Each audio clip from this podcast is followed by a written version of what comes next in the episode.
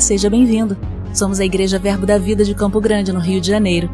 E você ouvirá agora uma mensagem da Palavra de Deus. Desde que ela transforme a sua vida.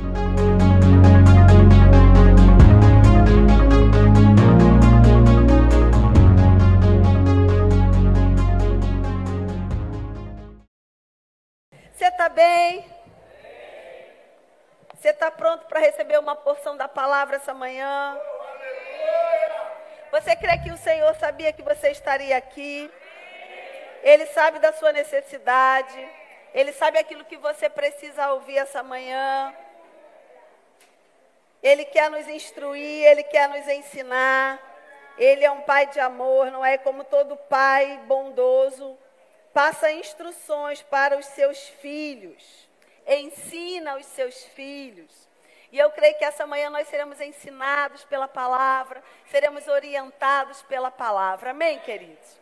Você pode abrir aí a sua Bíblia, por gentileza, no Salmo 127.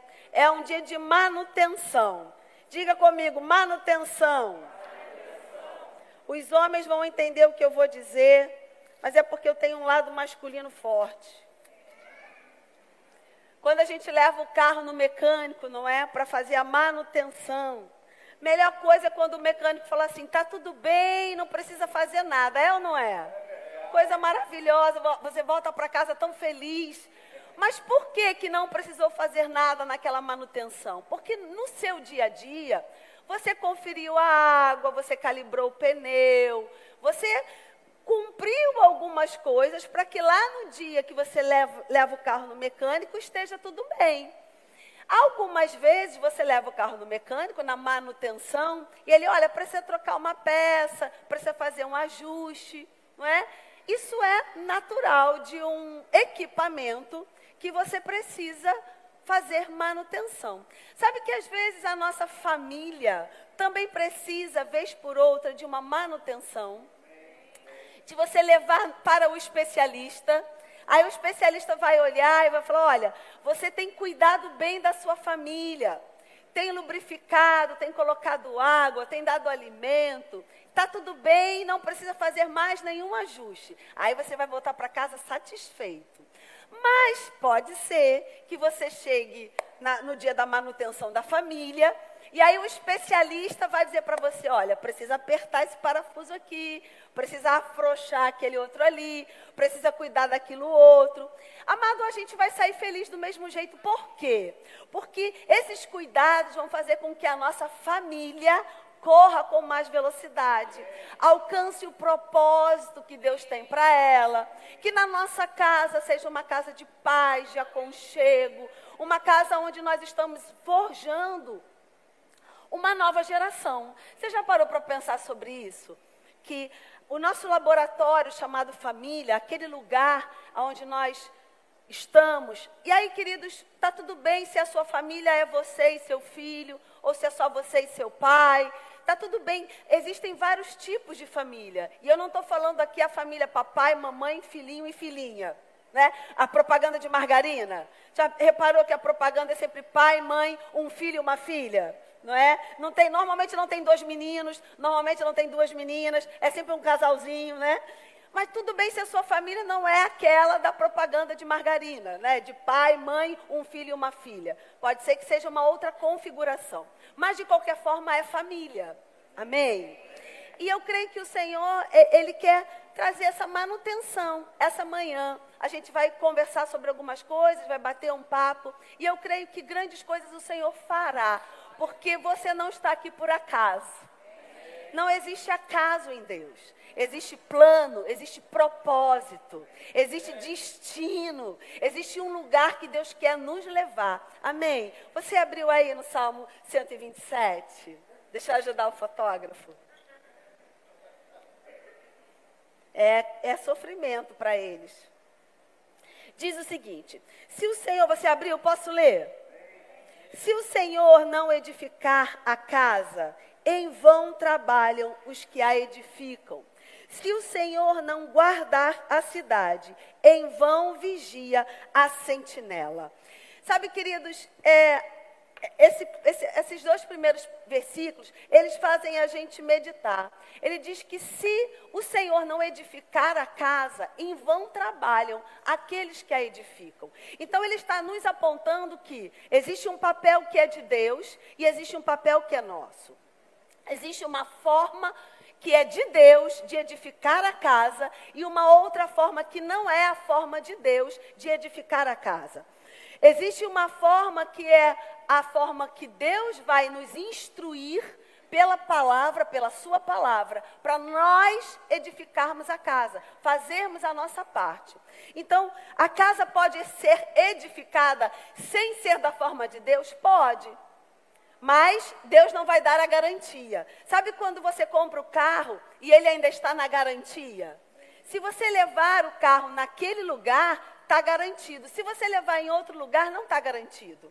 Se você compra um equipamento e aí o equipamento está na garantia, mas você viola o equipamento, você abre o equipamento, você arranca o lacre do equipamento, se você não der jeito naquilo e for levar na autorizada, a autorizada vai dizer o que para você? Eu não posso fazer nada. E aí, se você rompe o lacre e não faz a manutenção na autorizada, e você leva o equipamento lá, o que, que a autorizada vai dizer para você? Olha, querido, eu não posso fazer nada porque você rompeu o lacre do equipamento. Você violou o equipamento. Então, queridos, a Bíblia está nos dizendo que existe uma forma de Deus edificar a nossa casa. E aí tem que ser na forma dele. Porque se for na nossa forma, vamos dizer, a gente perdeu a garantia. E existe uma, uma parte que é nossa. Ele não diz que nós não devemos fazer nada. Ele diz: se alguém edifica a casa e não for da forma de Deus, vai ter problemas. Mas ele não diz que nós não devemos fazer alguma coisa. Então, existem dois pontos aqui, e a gente não pode ir para nenhum dos dois lados errados.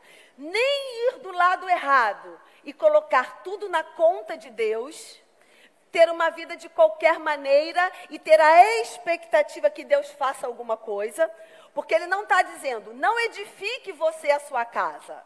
Ele está dizendo, edifique você a sua casa, mas edifique da forma de Deus. Amém?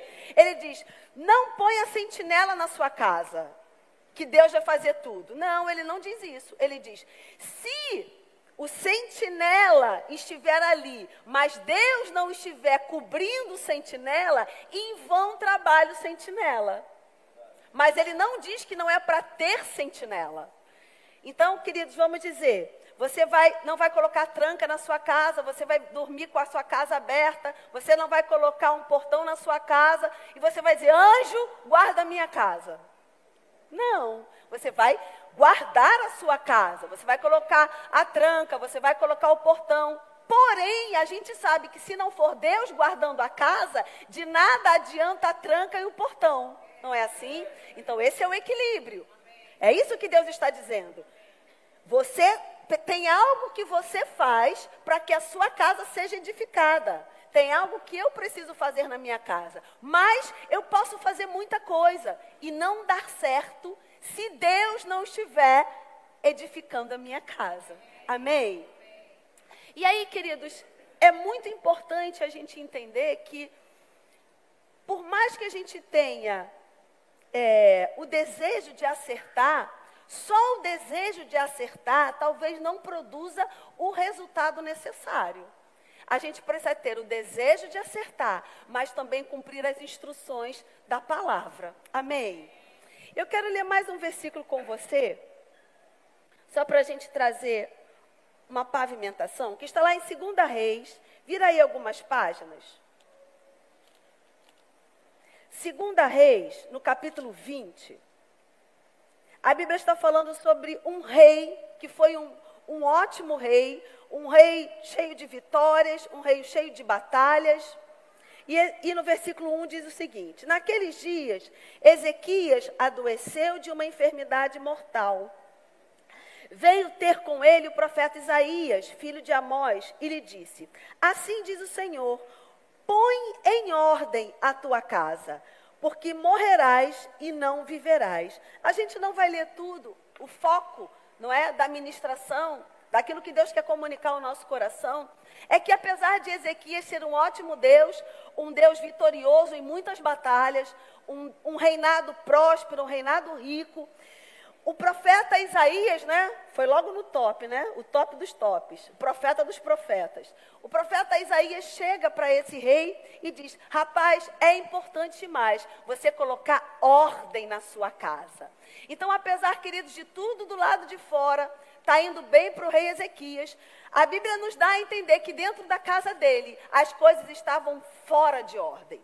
E se a gente juntar o Salmo 127, a gente não lê os versículos seguintes, mas ele quer, ele, no, no versículo seguinte, né, do versículo 20, do capítulo 127 de Salmos, ele está dizendo sobre em vão você vai trabalhar se o Senhor não edificar a sua casa.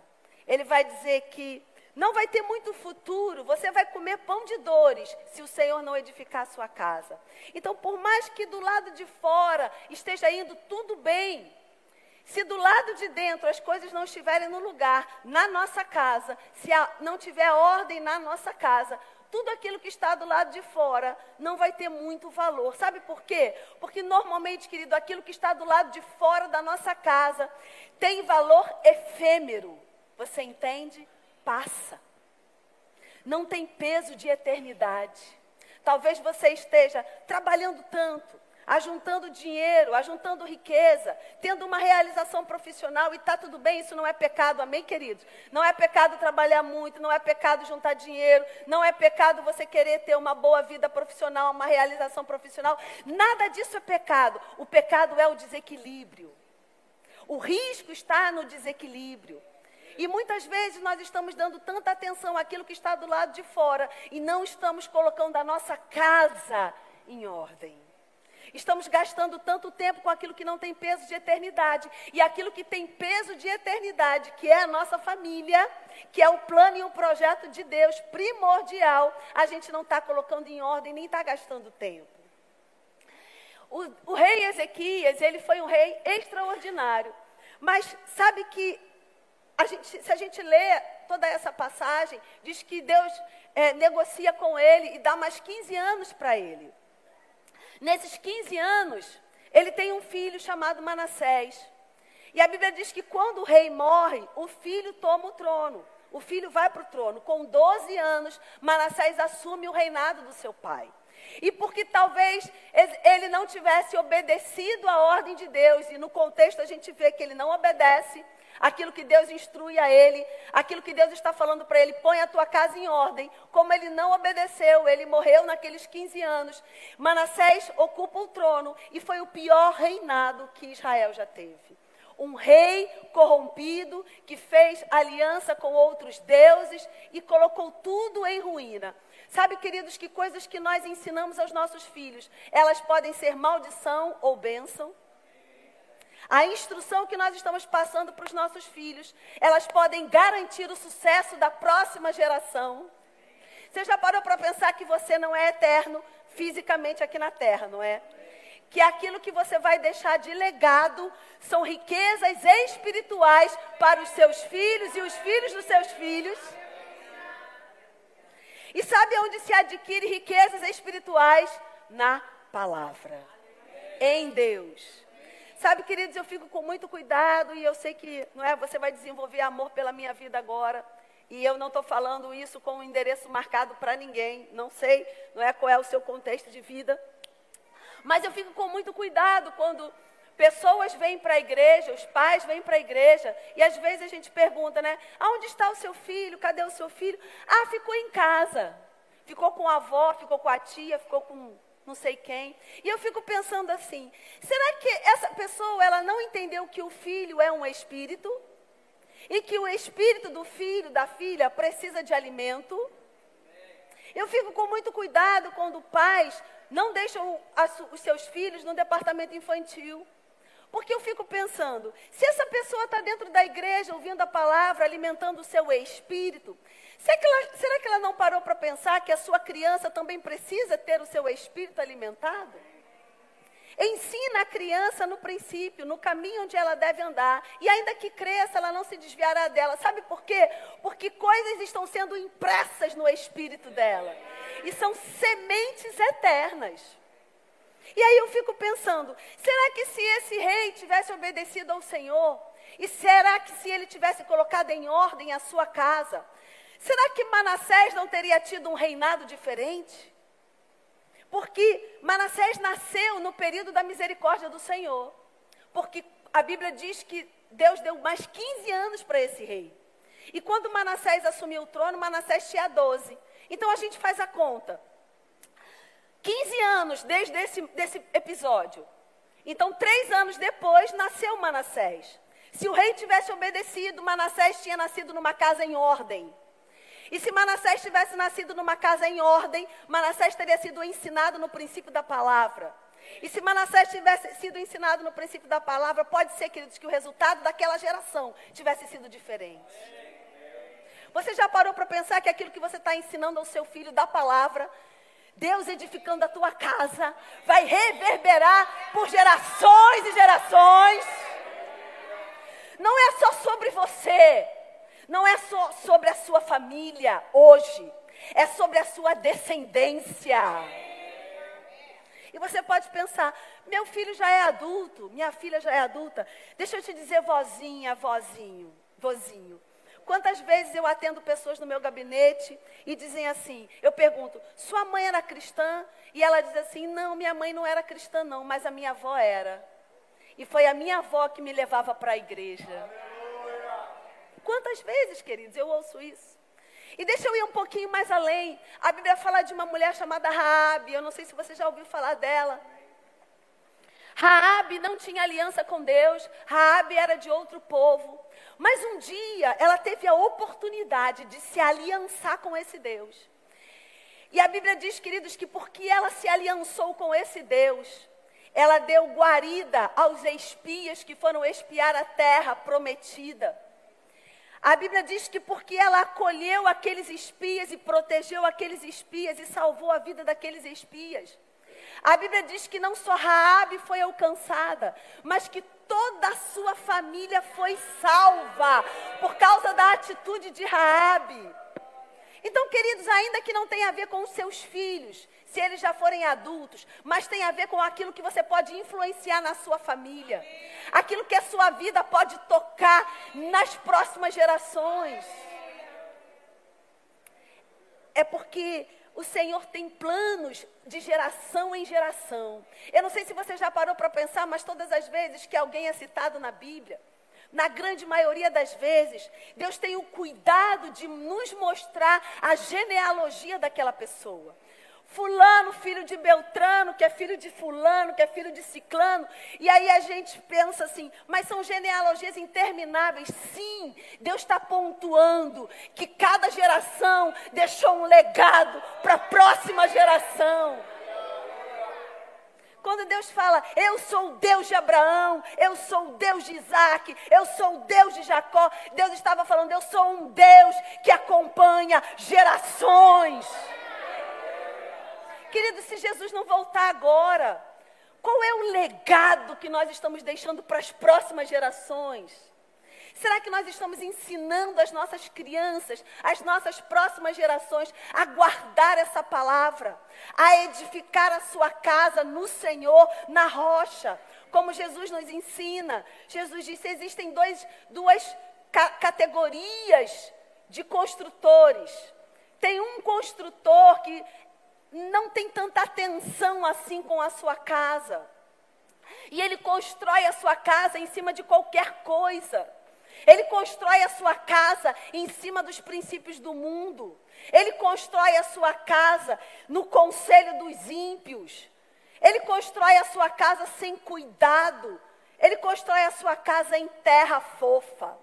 E ele diz: esse construtor não tem um bom futuro. Vai vir o vento, vai vir a tempestade e a sua casa vai ruir. Mas tem uma outra categoria de construtor.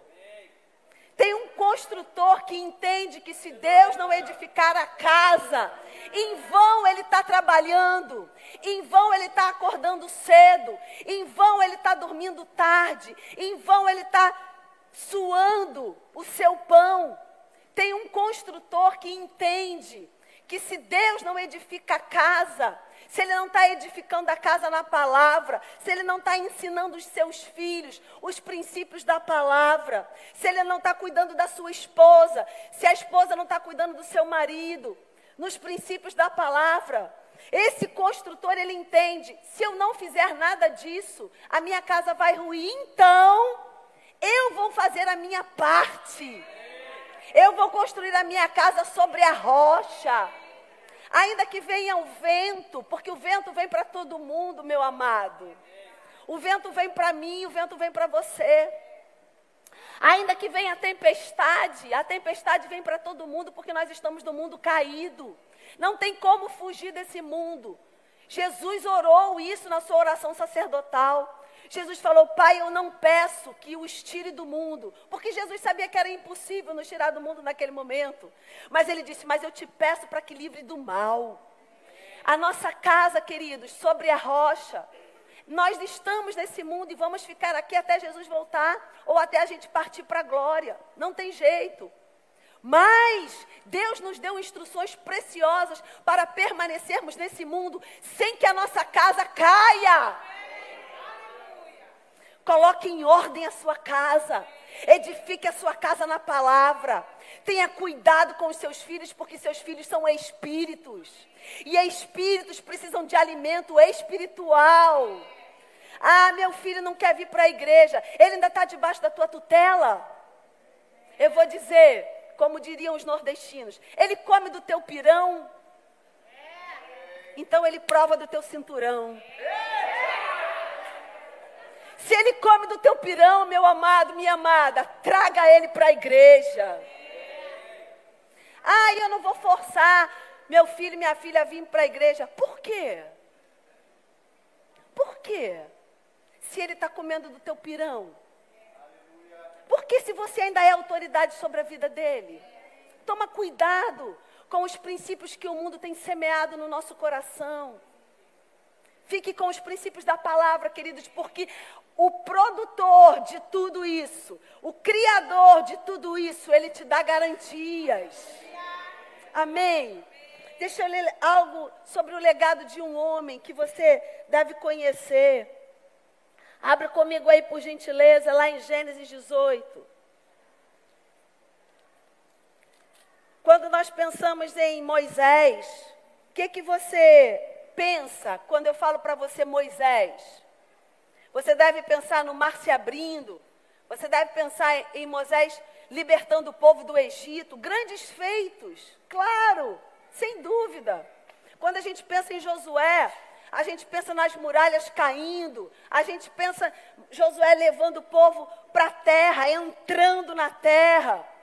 Existem homens da Bíblia que deixaram legados maravilhosos. Quando a gente pensa em Noé, você pensa, meu Deus, Noé construiu a arca, ainda, como Hebreus diz, ainda não tinha uma gota de água, não tinha uma gota de chuva. A Bíblia diz que Noé aparelhou a sua arca em terra seca. Que homem fantástico! Ele escarnecido pelo povo, mas ele ficou firme na palavra que ele tinha recebido. Não tem chuva, não tem água, e Noé está emparelhando a sua arca. E não era qualquer barquinho, não, meu amado. Era um barco imenso. Você já parou para pensar? Você andando em Campo Grande ali, descendo o calçadão de Campo Grande, e alguém construindo uma arca do tamanho do calçadão, sem chuva. Imagina o que, o que Noé ouviu. Então, quando a gente pensa em Noé, a gente pensa naquela grandiosidade daquela construção daquela arca. Mas eu pergunto para você: quando você pensa em Abraão, o que você pensa? Qual foi o grande feito de Abraão? A Bíblia vai nos ensinar aqui qual foi o grande feito de Abraão. Gênesis 18. Gênesis 18, versículo 17. Disse o Senhor: Ocultarei a Abraão o que estou para fazer, visto que Abraão certamente virá a ser uma grande e poderosa nação, e nele serão benditas todas as nações da terra porque eu escolhi para que ordene a seus filhos e a sua casa depois dele, a fim de guardarem o caminho do Senhor e pratiquem a justiça e o juízo, para que o Senhor faça vir sobre Abraão o que tem falado a seu respeito.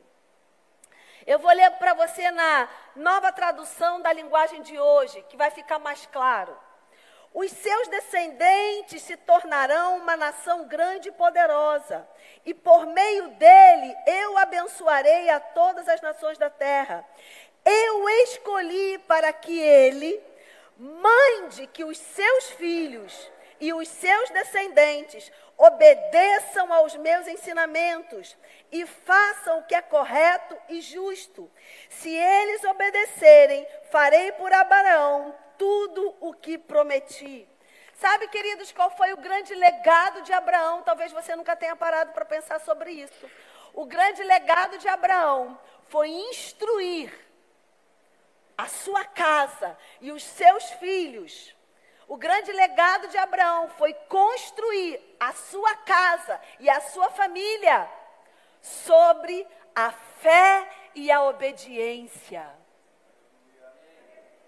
imprimindo nas gerações futuras o caráter de fidelidade de Deus. Esse foi o grande legado de Abraão. Essa foi a grande convocação que Deus fez a Abraão. Abraão não construiu uma grande arca, Abraão não abriu o mar vermelho, Abraão não levou o povo para a terra, mas Abraão instruiu aos seus filhos, aos filhos dos seus filhos, que Deus era um Deus de fé, que Deus era um Deus de obediência, que Deus era um Deus que cumpria as suas promessas de geração em geração, aquele conceito de fidelidade foi passado. O que você tem falado na mesa da sua casa acerca do caráter de Deus? Ou a mesa da sua casa é um lugar de discussão, é um lugar de discórdia, é um lugar de agressão? Ou a mesa da sua casa é um lugar que Deus nem está assentado? Nas conversas familiares, o nome de Deus é engrandecido? Ou a televisão está ligada para engrandecer o sistema do mundo? O que nós temos ensinado aos nossos filhos? A babá eletrônica do celular está ensinando os nossos filhos? Ou somos nós que sentamos para ler a Bíblia com os nossos filhos? Nossos filhos estão lá fora e nós estamos na igreja. E, queridos, deixa eu dizer algo para você: me ama. Mas Jesus falou isso primeiro. Você é um ser espiritual e você está aqui ouvindo a palavra. E seu filho está ouvindo a palavra no departamento infantil? Ou seu filho está em casa, na televisão, com a avó, com a tia, com o avô? Sabe o que, que Jesus fala sobre isso? Deixa eu ler para você. Você não precisa abrir se você não quiser. Lá em Marcos, no capítulo 5, a Bíblia fala sobre um homem que foi curado por Jesus. E esse homem, ele ficou tão impactado com o que a palavra fez na vida dele, que ele decidiu seguir a Jesus. Ele queria estar com Jesus. E talvez você esteja aqui nessa condição. A palavra foi tão impactante na sua vida que você quer vir para a igreja, você quer se envolver com a obra e está tudo bem. Mas olha que coisa interessante a instrução de Jesus. Marcos capítulo 5, versículo 18. Depois que o, o homem foi curado, ao entrar Jesus no barco, suplicava-lhe o que fora endemoniado que o deixasse entrar com ele.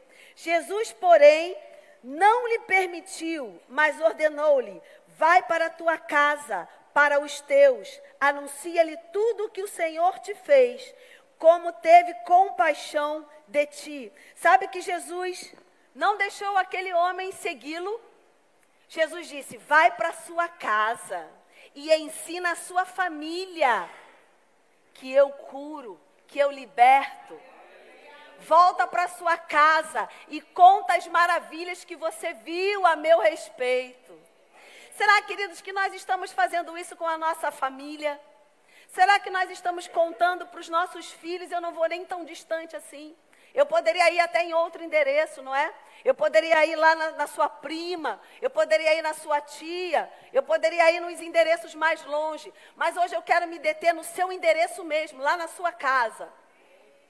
Será que lá na sua casa, e eu não estou falando isso aqui dentro da igreja, Porque, como eu sempre brinco, né? É muito fácil ser crente dentro da igreja. Você pisa no pé da pessoa e a pessoa fala: Ah, uma honra ser pisado por você. Dentro da igreja é fácil demais ser crente, gente. O grande desafio é ser crente lá fora. E eu vou te dizer, pasme você, o desafio maior ainda é ser crente na nossa casa. Aonde as armas estão, não é? Arriadas, aonde a gente não está pensando como a gente vai agir. O desafio é ser crente em casa. E em casa, nós estamos engrandecendo o nome do Senhor. Em casa, nós estamos sentando com os nossos filhos, falando: Filho, você sabe quanto papai ganha? Papai ganha tanto. Você sabe qual é a nossa despesa? A nossa despesa é tanto. Filho, mas Deus é aquele que supre as nossas necessidades. Deus é aquele que está conosco, filho. Filho, lá fora tem muito problema. Mas deixa eu te contar, filho, nós temos um Deus. E esse Deus é maravilhoso. E nós confiamos nesse Deus. E Ele vai nos ajudar a resolver todos os problemas. Você tem engrandecido o nome do Senhor na mesa da sua casa, meu amado? É dia de manutenção da família. É dia da gente refletir o que, que a gente está fazendo. Você tem valorizado que a sua igreja tem um departamento infantil forte, que não está lá entretendo as crianças, não está brincando de amarelinha lá, apesar de ser muito bom brincar de amarelinha com as crianças, não. A gente está ensinando a criança que ela é um espírito. A gente está ensinando a criança que tem um Deus, um Deus criador. Eles estão sendo alimentados na palavra. Você tem valorizado isso? Porque, amado, tem muitas igrejas que não, não entendem sobre departamento infantil. Tem muitas igrejas que as crianças ficam no templo. Ainda não tem uma estrutura, ainda não tem um entendimento. Aí a sua igreja tem. Que coisa maravilhosa, você tem valorizado isso? Você tem honrado aqueles, aquelas professoras, aqueles professores que estão lá ensinando o seu filho no caminho? Porque se você valoriza estar aqui nesse ambiente ouvindo a palavra, é importante que você entenda que os seus filhos também precisam valorizar aquele ambiente onde eles estão ouvindo a palavra. Eles estão ouvindo a palavra. Então, queridos, assim como esse homem, não é? que Jesus dá a instrução, e volta para tua casa e ensina a palavra, compartilha aquilo que você tem ouvido.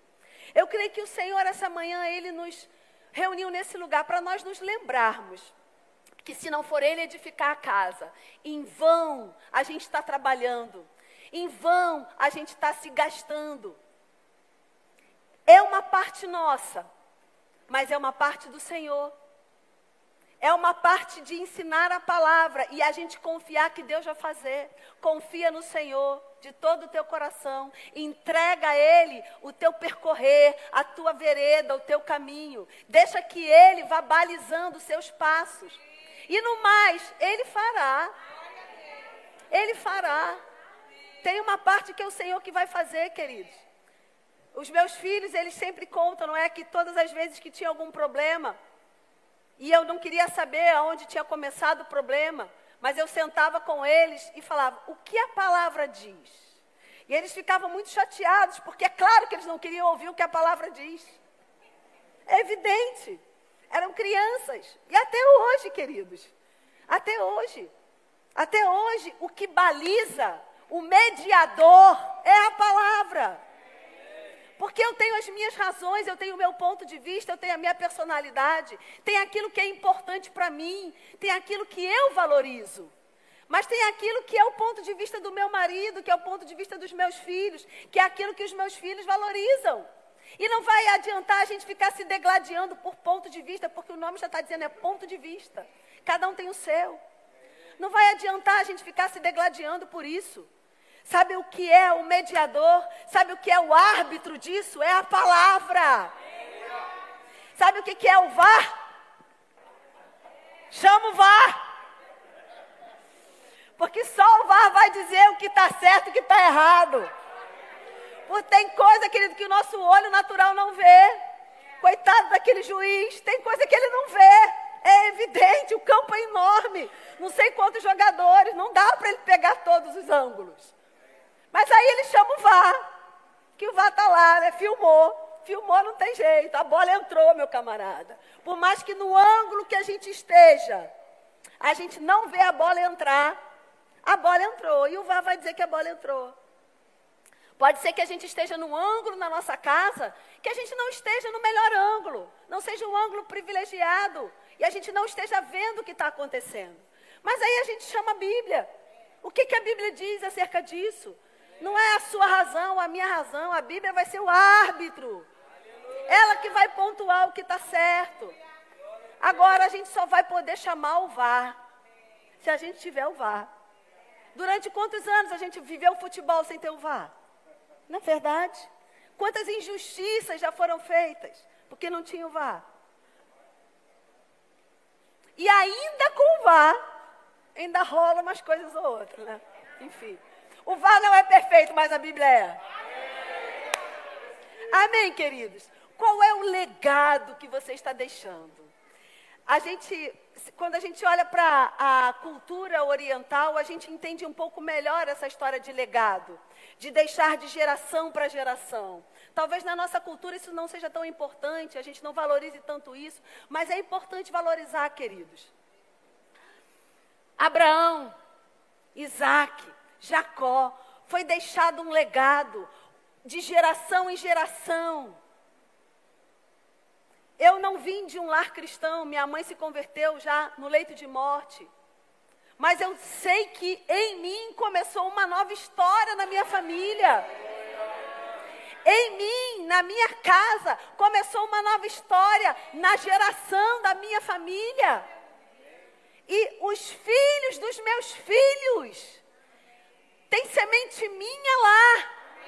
Tem semente do meu marido lá. E nos filhos dos meus filhos, dos meus filhos, se Jesus não voltar, vai ter essa semente lá.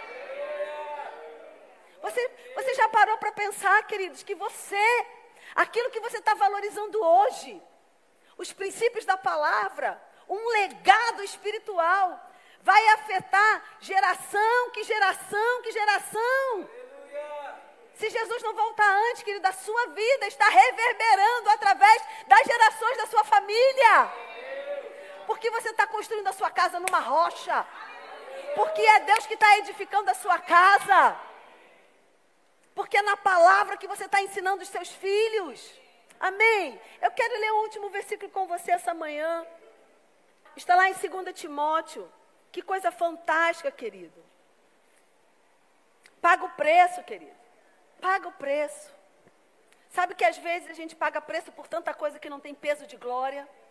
Paga o preço pela sua família. Ah, meu filho não quer ficar no DI, ele chora. Amado, vai chorar um dia. Vai chorar o segundo dia. Ei, eu, eu tive filho, né? Meus filhos não nasceram com 23 anos, nem com 21 anos. Às vezes a gente esquece isso, né?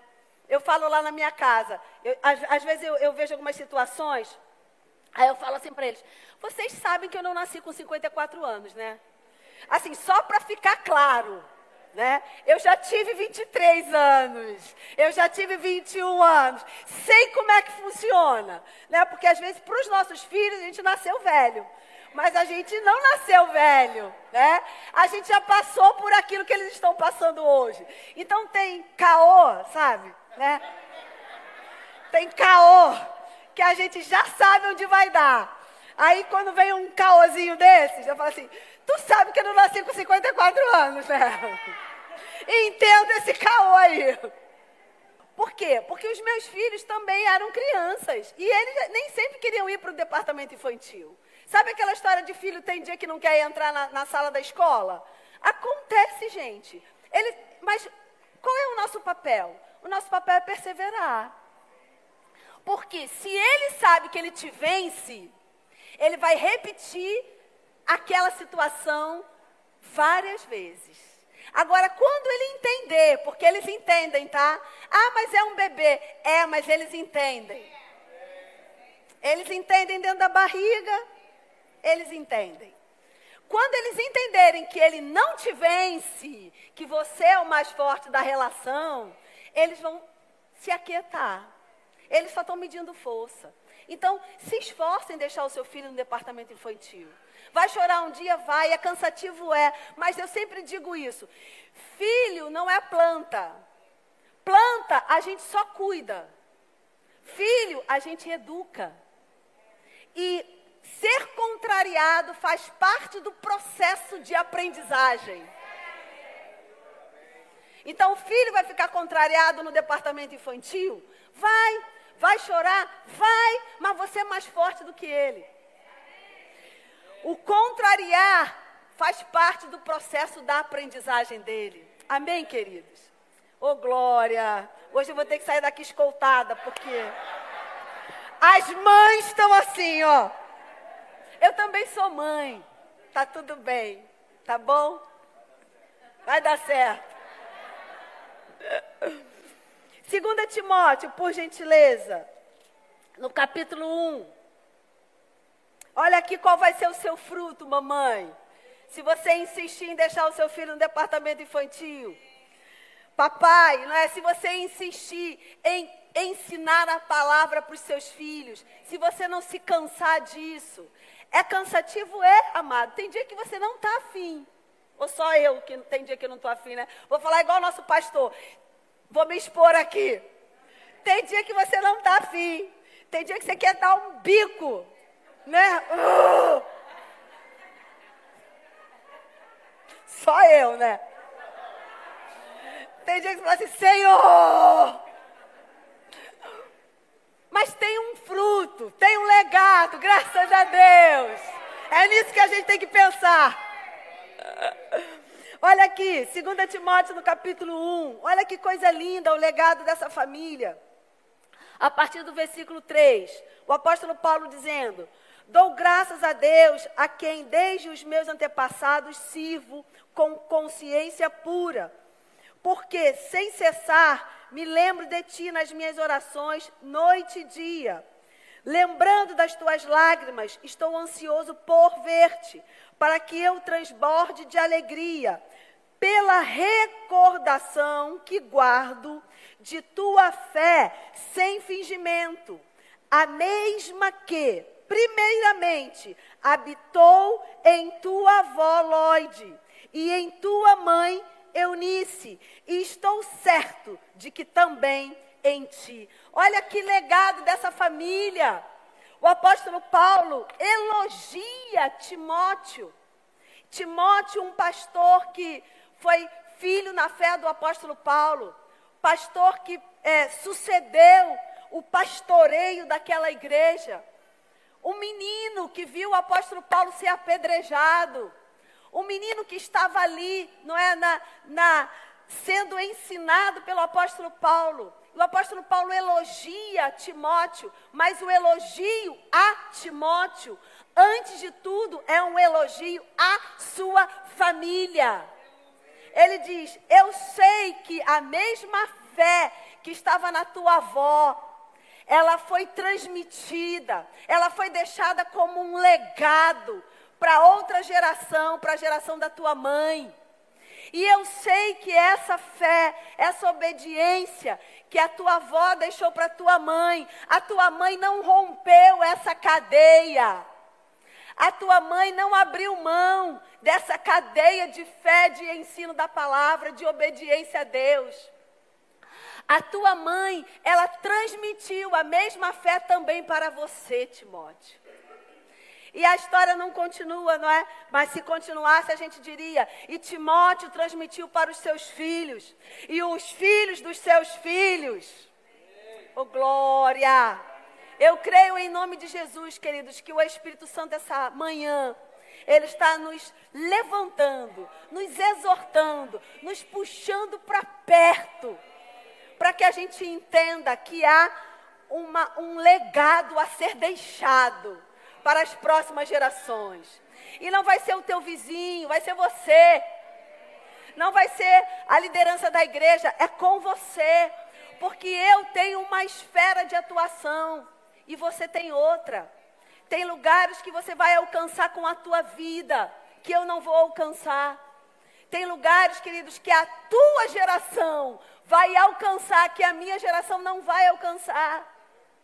Pensa sobre isso. Pensa sobre esse ensinamento. Pensa que aquele rapaz, Timóteo, quando ele assumiu o pastoreio daquela imensa igreja, ele lembrou da sua mãe, ele lembrou da sua avó, ele lembrou dos ensinamentos na mesa da sua casa. Ele lembrou de quando a gente saía do culto, como eu fazia com os meus filhos, eu e meu marido. Eles entravam no carro e a gente sempre perguntava: o que vocês aprenderam hoje lá no. Era verbinho, né? O que vocês aprenderam hoje no verbinho? E eles iam contando da pedra até Campo Grande. Giovana contava da pedra até o Parque Shopping. E do Parque Shopping até em casa era o tempo que sobrava para o Gabriel. E às vezes a gente fala, filha, deixa seu irmão contar também. Estimula o seu filho. O que ele aprendeu hoje na igreja? Filho, vamos compartilhar sobre isso. Vamos ler uma passagem sobre isso. Deixa eu te explicar, filho, o que eu entendo sobre isso. O que a Bíblia fala sobre isso. Meu amado, minha amada, você pode fazer toda a diferença no futuro do seu filho. Amém. Raabe fez toda a diferença no futuro da família dela. A Bíblia diz, se você está aqui, não é, e você, digamos, você é solteira, seus pais não são crentes, você ainda não casou, você é solteiro, você é solteira.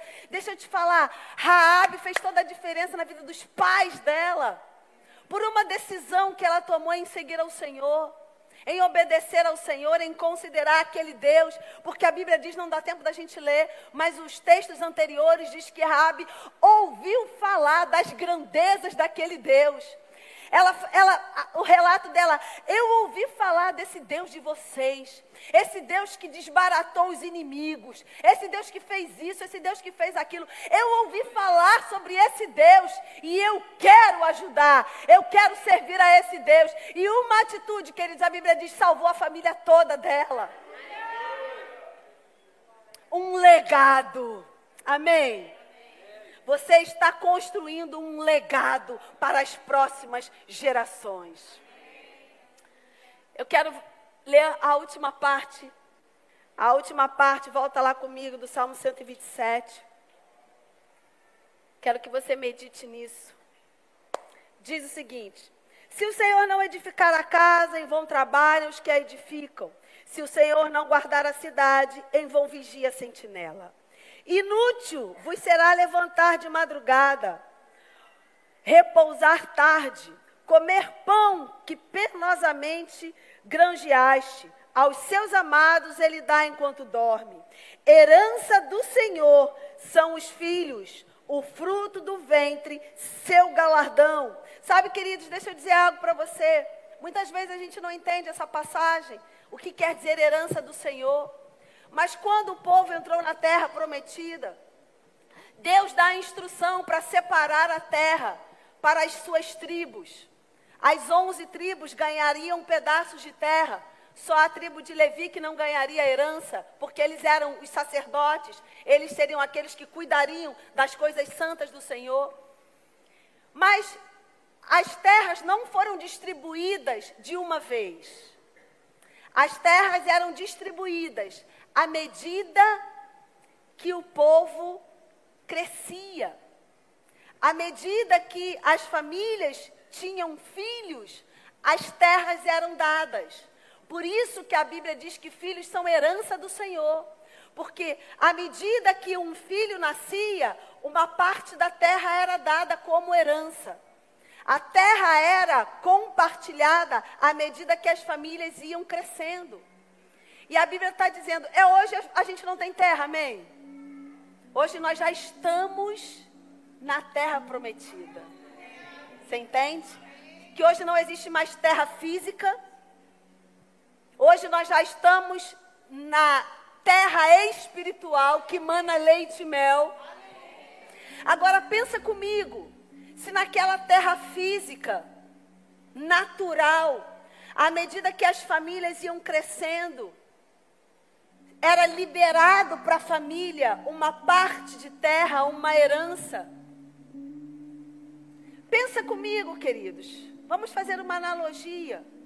À medida que você vai crescendo, à medida que a sua família vai recebendo da palavra, à medida que a sua família vai sendo estruturada na palavra, à medida que a sua família vai sendo amadurecida na palavra, Deus não vai liberar coisas espirituais da parte dele, dessa terra espiritual que mana leite e mel para sua casa, para sua família, para os seus filhos, para os filhos dos seus filhos. Claro que vai, querido. Claro que vai. E aí ele diz: herança do Senhor são os filhos, o fruto do ventre, seu galardão, como flechas na mão do guerreiro, assim são os filhos da mocidade.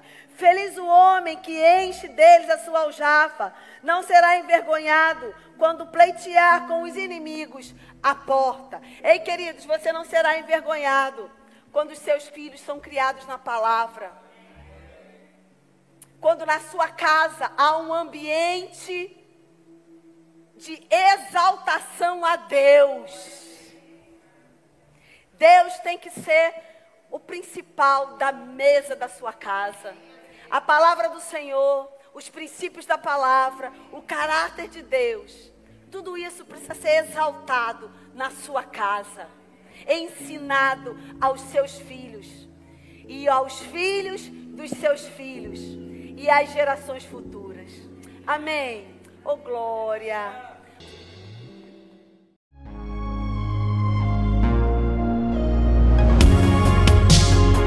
Ouça outras ministrações em nosso site verbodavida.com barra Campo Grande RJ. Nos acompanhe também em nossas redes sociais, Facebook, Instagram e YouTube.